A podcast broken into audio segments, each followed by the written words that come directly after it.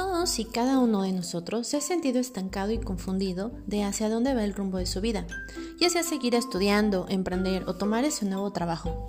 Que si los demás te dicen que eres muy joven o muy viejo para conseguir tus metas. Acompáñame en esta lectura y escucha de la voz de personas comunes que pasaron por lo mismo, la experiencia, motivación y sobre todo anécdotas de vida enfocadas a seguir preparándose. Te espero cada fin de semana. Nos vemos.